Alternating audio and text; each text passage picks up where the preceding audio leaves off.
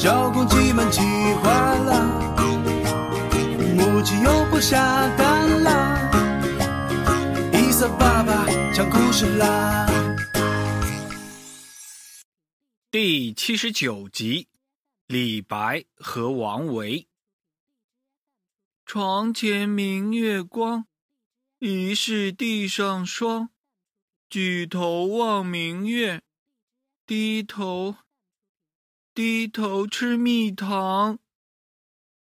是低头思故乡。天刚黑没多久，鸡王国的一户人家的房子里，发出了小公鸡混球的背诗声和鸡爸爸的吼声。背了多少遍了？是故乡，故乡，不是蜜糖，就知道吃糖。爸爸喊道：“嗯嗯。”我不要故乡，我要吃糖。混球哭了，我倒。爸爸看到混球哭了，一下子也不知道该怎么办。睡觉，睡觉，笨死了。呵，我们的小公鸡混球终于解脱了，它躺在床上却睡不着了。爸爸为什么总逼我背诗啊？一点儿也不好玩。哼，我就要低头吃蜜糖，绝不低头思故乡。他管不着。第二天，混球的小伙伴刘琦、玉行、佳琪来找他玩了。哎呦，混球，昨天晚上你爸爸吼你，我们大家都听到了。刘琦说道：“是啊，是啊，你老爸好凶啊。”玉行。附和道：“哎呀，别提了，他总是逼我背唐诗，好没劲儿啊！哎，我妈妈也逼我背唐诗，好烦呢。”佳琪听到了，也搭上了话：“不说了，不说了，我们去爬山玩吧。”好累。小鸡们的烦恼都是来得快，去得也快。这不，刚才还在相互抱怨。转眼间，四个小伙伴就开开心心的去爬山了。小朋友们，你们要知道啊，鸡王国的山那可是特别的漂亮。此时正值秋天，山里的树木和树叶五颜六色，万紫千红。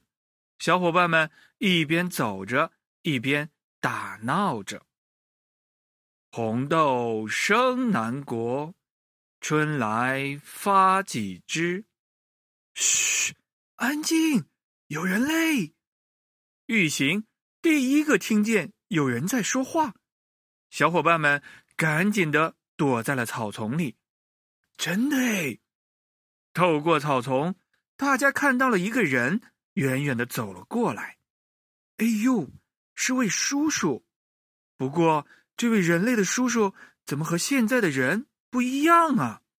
只见他戴着一顶毡帽，穿着一身古代人的长袍，还留着胡子，一边走一边自言自语：“红豆生南国，春来发几枝，愿君多采撷。”哎，最后一句写什么好呢？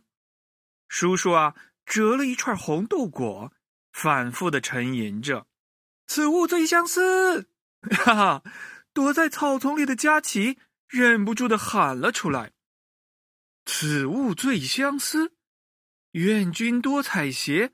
此物最相思。”只见啊，那位叔叔猛地一拍大腿：“妙啊，妙啊！”哎，是谁？谁在说话？叔叔啊，环顾四周。哎呦，不好！小鸡们吓得压低了身子，责备的看着佳琪：“就你能？这荒郊野外的，万一是坏的人类发现了我们怎么办？”佳琪啊，涨红了脸。哎，没人啊？难道是我幻听了？哈哈，那位叔叔没有发现小鸡们，因为刚得了一具家具。他也没再仔细的查看，兴奋的加快了脚步，哈哈哈，绝了，好诗，好诗！今天的斗诗，李白肯定要输了。什么什么？混球低声的说道：“嘿，你们听到了没有？他说要去和李白斗诗，没搞错吧？昨天晚上我还在背唐诗，李白可是唐代的人了呀，距今已经有上千年呢。是啊，是啊，好奇怪哦，他穿的衣服也很奇异。”刘琦和玉行也纳闷的说道：“走，跟上去去看看。”小鸡们决定一探究竟，悄悄的跟在了那位叔叔的身后。走啊走啊，不知道走了多久，那位叔叔走进了一座山洞。哎，以前怎么不知道我们鸡王国还有这么一座山洞呢？好奇的小鸡们也跟了进去。没走多远，小鸡们眼前一亮，出来了。哇，这是什么地方啊？山洞外面是一座大平台，平台的四周都是悬崖，一朵朵的云彩漂浮在悬崖的下面，好高，好美啊！在大平台上有一棵开满桂花的大树，香气扑鼻。大树下面。摆着一张石头桌子，桌子上面摆着好多好吃的水果，有桃子、苹果、石榴，还有还有蜜糖呢。小鸡们路上碰到的那位叔叔，正在和另一位叔叔坐在那里喝茶聊天呢。小鸡们躲在了山洞边的大石头旁，竖起了脖子，哈哈哈。李白兄，好久不见啊！只见那位叔叔端起了茶杯，敬着对面的人。不知道你今天创作了什么好诗啊？客气客气，王维兄。对面的那位叔叔也端起了茶杯，回敬道：“要不你先来吧，我们今天就再比一比高低。”什么什么？刚才一个李白，现在又一个王维，没搞错吧？小鸡们都傻眼了。这两个人类是不是在演戏呀？不像啊！小鸡们嘀咕着。混球，你说怎么回事？我们是不是碰到神仙了？玉行碰了碰混球，我哪里知道？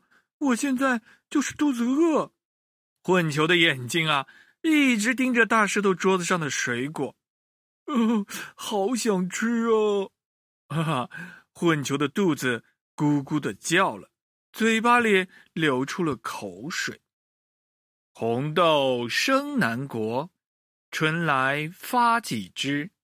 愿君多采撷，此物最相思。王维叔叔一边喝着茶，一边啊吟出了自己的诗。他得意洋洋的看着李白：“哎呦，好诗啊！”李白拍起了手：“几日不见，王维兄既然有如此佳作，一定会名传千古啊！”过奖过奖，该李白兄你了。”王维说道。那我不客气了，李白笑了笑。只见他呀，微微的思考了一下，一只手慢慢的拍着桌子，吟诵道：“床前明月光，疑是地上霜。举头望明月，低头。”李白思索着，一打眼啊。他看见了桌子上的蜜糖，低头吃蜜糖，哈哈哈哈！妙妙，好诗好诗啊！对面的王维拍起了手。什么什么？大石头后面的混球啊，一下子愣住了。这也能行啊？我昨天就是这样说的呀。爸爸还说不对，还说我嘴馋。就知道吃糖，不对，蜜糖不好，应该是低头思故乡的好。混球也忘记了他们躲在石头后面，自己啊一下子站了起来，大声的学着爸爸的口气说道：“不好，有人！”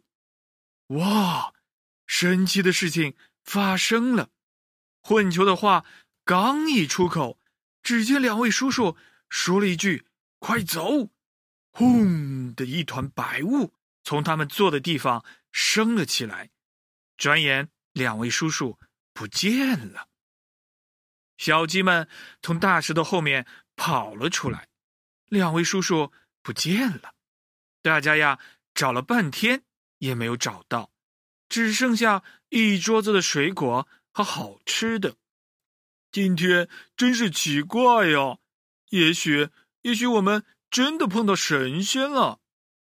混球、刘琦、玉行、佳琪，小鸡们不知道发生了什么，他们又累又饿，看着大石头上的好吃的，算了算了，管他呢！上！小鸡们一起啊，冲到了桌前，吃掉了水果。最后啊，他们钻出山洞，开开心心的回家了。孩子，你们去哪儿了？小鸡的爸爸妈妈们看到四只小鸡回家了，竟然啊哭着跑了过来，一下子把他们抱了起来。孩子，你们去哪里了？整整一年了。什么什么？整整一年？想着只出门玩了半天。混球，刘琦、玉行、佳琪一下子呆住了。小朋友们，今天的故事到这里就讲完了，好听吗？说来啊，也奇怪，从那以后啊，四只小鸡突然变得才思敏捷，爱上了唐诗。他们每天都背诵唐诗，而且啊，过目不忘。据说呀，他们长大以后都成为了会写诗的诗人，啊，小朋友们啊，四只小鸡到底碰到了谁呢？为什么他们在山洞中待了半天，鸡王国就已经一年了呢？他们为什么会突然喜欢上了唐诗呢？请和爸爸妈妈讨论一下。如果你们啊知道了答案的话。就快来告诉伊萨爸爸吧，记得附上你的小名哦。伊萨爸爸第三季母鸡不下蛋的故事正在招募主角呢。好了，我们下一集再见。